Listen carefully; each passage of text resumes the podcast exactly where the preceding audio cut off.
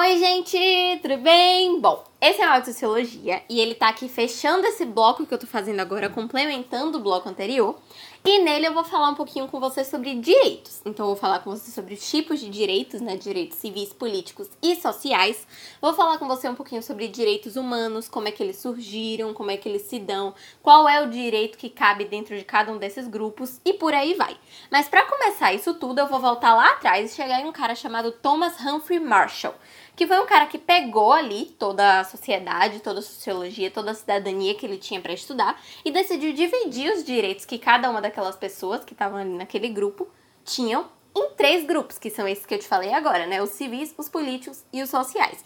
Isso é o que a gente chama de etapas históricas da cidadania moderna. Então é ele ter dividido todos os direitos em três etapas. Vamos começar pelos direitos civis, que foram os primeiros que surgiram, e aí depois a gente passa aí para os políticos e sociais que vieram um pouco depois. Os direitos civis começaram a se formatar aí como direitos civis mais ou menos ali na época do iluminismo. Era uma época que tinha um liberalismo político e econômico muito forte. Então aqui se falava muito sobre liberdade, sobre não ter muito intervencionismo estatal, sobre iniciativa privada, enfim, todas as liberdades que você possa pensar. Então aqui dentro dos direitos civis vai caber liberdade de crença, liberdade de pensamento, de imprensa, direito ao contrato, ao trabalho, à justiça, igualdade perante a lei. Então, todas essas coisas aí que vão te falar sobre liberdade, sobre igualdade, sobre propriedade, cabem aqui dentro de, de direitos civis.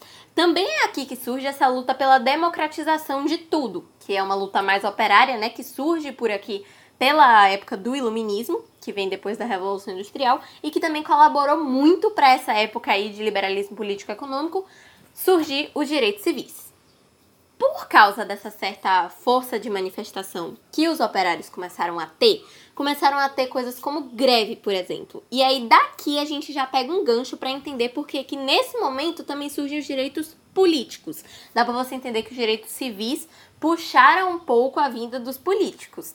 Então os políticos e sociais vêm logo depois dos civis, mas vem um pouco depois o civil vem primeiro. O que são os direitos políticos? São direitos muito baseados na participação do povo na política. Por quê? Aqui também é a época que está surgindo a ideia de república, então que eles estão começando a substituir as monarquias absolutistas pelas monarquias parlamentares ou repúblicas liberais. Então eles estão fa fazendo esse movimento aí, essa troca para poder trazer uma maior participação do povo na política.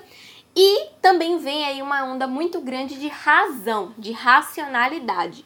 Porque aqui eles começam a ver as coisas por um olhar mais científico. Eles começam a especular menos e ver as coisas mais baseadas nos fatos. Então, daí vem os direitos políticos, certo? Muito relacionados a tudo isso de razão científica e do, da participação da população na política também. Esses direitos são direito de você votar, também de ser votado, né, caso você queira se candidatar, direito de você fazer suas próprias escolhas, enfim, vários direitos assim que vão te trazer uma participação social, mas que são baseados em coisas concretas. Então, só recapitulando, os civis têm muito a ver com liberdade e igualdade, e os políticos têm muito a ver com política, né, lógico, o voto, enfim, e fazer suas próprias escolhas. A partir disso aqui, a gente começa a ter muita movimentação da sociedade, né? Em relação aos assuntos, enfim, gerais que aconteciam na política e que precisavam ser decididos. Então a sociedade estava começando a se movimentar muito mais, a se mobilizar muito mais. E isso estava trazendo também uma sociedade mais tranquila psicologicamente falando. Então agora a gente tem um pouco menos de pressão psicológica nas pessoas porque começa a surgir uma sociedade mais tolerante, uma sociedade mais compreensiva. E é justamente dessa ideia que a gente puxa o gancho aí dos direitos sociais, que é basicamente os direitos que você precisa para ter uma vida boa em sociedade. Então é você ter o direito à vida com uma vida tranquila ou com um bem-estar social, né? É você ter direito à educação, é você ter direito à saúde, é você ter direito à segurança, é você ter direitos trabalhistas para que você tenha toda aquela parte de trabalhar em ambientes seguros, trabalhar horas mais marcadas durante o dia para você não ficar lá tempo demais. Então são todos os direitos que garantem que sua vida seja boa e que você tenha uma vida tranquila. Agora já deu para você entender um pouquinho aí qual é a diferença entre direitos civis, políticos e sociais, né? O que cabe dentro de cada um deles, como é que eles surgiram e etc. Então a gente pode passar um pouquinho para os direitos humanos. O que é isso? Veio a Declaração Universal dos Direitos Humanos, que é uma coisa que provavelmente você conhece a partir da ONU, né? Que tem um papel muito grande nisso, que é eu vou te explicar. Mas isso surgiu muito antes de começar a ter entrada da ONU nesse assunto. Por quê? Lá atrás, em 1789, teve uma assembleia que formou os direitos do homem e cidadão. Só um detalhe: quando eu digo direitos do homem e cidadão, é direitos do homem e cidadão. Então não existe mulher, certo? Mulher não tem direito. E se é cidadão, também não vai existir todo mundo que não é considerado cidadão. Que no caso seriam aí os pobres, os escravos, né? Então, todo mundo que não tinha participação política, todo mundo que não era considerado cidadão e todo mundo que não era homem branco, de daquele jeito bem centrado, né? Não estava dentro desses direitos de homem cidadão. Dito isso, a gente pode passar por que que tinha nesses direitos aí. Era basicamente o poder político que esses cidadãos podiam ter.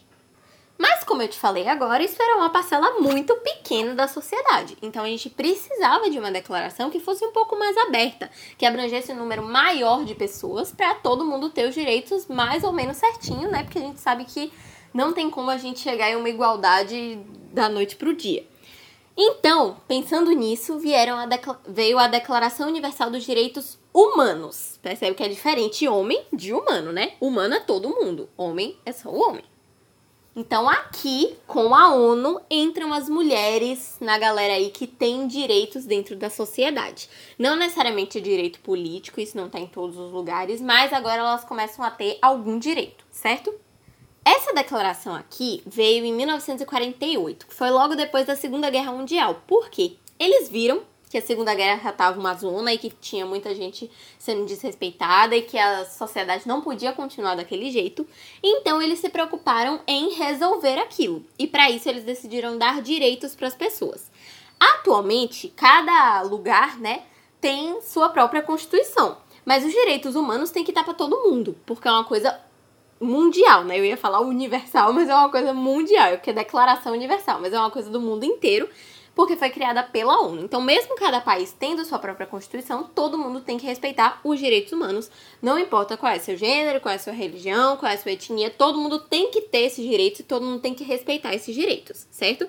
Esses direitos têm dentro direito civil, direito político, direito econômico, social, cultural, enfim, tudo, todos esses direitos aí também estão dentro da Declaração Universal.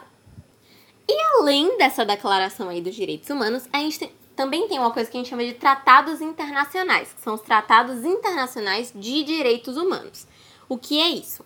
São tratados que países fazem, né? Porque é internacional, então são países entre si, que definem alguma regra, algum direito, alguma norma que vai reger ali naquela região, só que isso vem abaixo da Constituição certo? Então a Constituição tem lá o poder dela, que é bem estruturado, que é muito grande, e depois disso a gente entra com os poderes dos tratados internacionais, que quando eu te der alguns exemplos você vai entender melhor o que é, que é basicamente um acordo para poder definir que alguma coisa vai acontecer naquela área. Então, por exemplo, um dos tratados internacionais que teve foi a, Con a Convenção para Repressão e Prevenção dos Crimes Genocidas. Então, é um tratado contra o genocídio, que vai reger muito ali naquela área que ele foi feito, mas ainda com um poder abaixo do da Constituição, certo?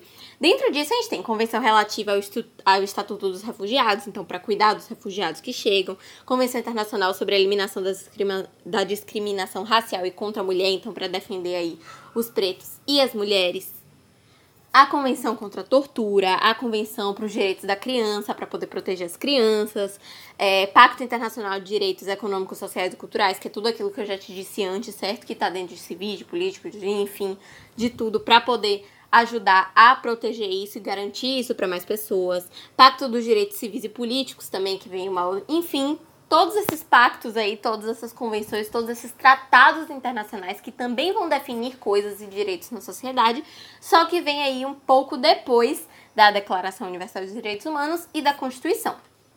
Para finalizar, eu queria só trazer para você a ideia do que é o direito humano, que é basicamente você ter liberdade, igualdade e fraternidade no mundo. Então é bem essa ideia de iluminismo, que foi o que eu te falei lá atrás. Lembra quando eu estava falando com você do surgimento de direitos civis, que eu falei que foi um mundo bem iluminista, muito baseado no liberalismo político econômico, contra o intervencionismo estatal. Então tudo isso que eu te contei volta aqui no, na Declaração Universal dos Direitos Humanos, trazendo bem forte os ideais aí da Revolução Francesa, que são justamente liberdade, igualdade e fraternidade, que é uma coisa muito presente aqui na declaração. É isso, espero que você tenha entendido, que eu tenha ajudado. Um beijo, tchau!